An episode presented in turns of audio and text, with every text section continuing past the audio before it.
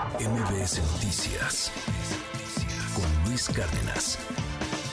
Te aprecio mucho, Alex Garza, productor y director en Sabores Polanco. ¿Cómo estás? Qué gusto saludarte, Muy Alex. bien, Luis, qué gusto saludarte. Tienes toda, toda la razón. Vamos a relajarnos. Hay muchas Ya, noticias malas, esas sobran, pero hay pocas noticias buenas y excelentes como esta de Sabores Polanco, este sábado 9 y domingo 10 en nuestro tradicional Campo Marte ahí en, en Reforma, del auditorio.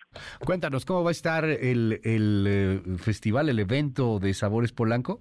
Es- Pues muy muy contentos, muy eh, muy entusiastas. Fíjate que tenemos más de 80 restaurantes. Este festival empezó hace 10 años. Estamos celebrando nuestro décimo Sí. aniversario con 35 restaurantes. Ahora tenemos más de 80 y ya no no caben más. Desgraciadamente algunos hemos tenido que rechazarlos porque ya no hay cupo.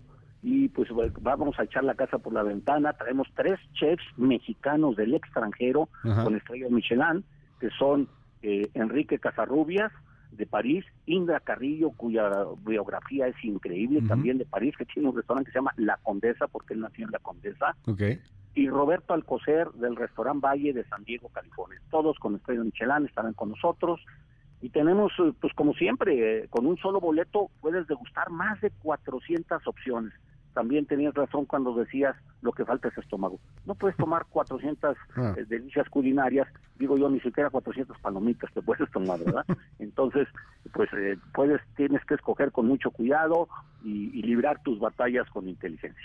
Oye, eh, a ver, es, es bien interesante porque se hace ahí este, en, en esta gran, gran espacio abierto, eso está padrísimo, es, es un, un fin de semana, eh, vas ahora sí que de puestecito en puestecito, probando, de repente ves una delicia, luego ves otra, ya no sabes con cuál irte, dura toda la tarde, hay también ahí esparcimiento, es totalmente familiar, puedes echarte una copita de vino, una copita de tequila, o refrescos, o cafés, o helados, lo que tú quieras ahí alrededor, y, y vale, vale muchísimo. ¿Cómo, ¿Cómo se puede entrar? Porque pues hay que comprar boleto y ya una vez que estás adentro, pues hay algunas opciones también que se venden, algunas otras que se dan de muestras gastronómicas ahí gratuitas. Cuéntanos un poco, para quien nunca ha ido a Sabores Prácticamente Polanco, nada, ¿cómo es? Prácticamente todo ya está incluido, salvo eh, si quieres estar en un lugar súper exclusivo, más tranquilo, más eh, como como si quieras eh, irte a un lugar, una sala especial, es el pase premium, a eso sí se vende aparte, pero Ok. todo lo demás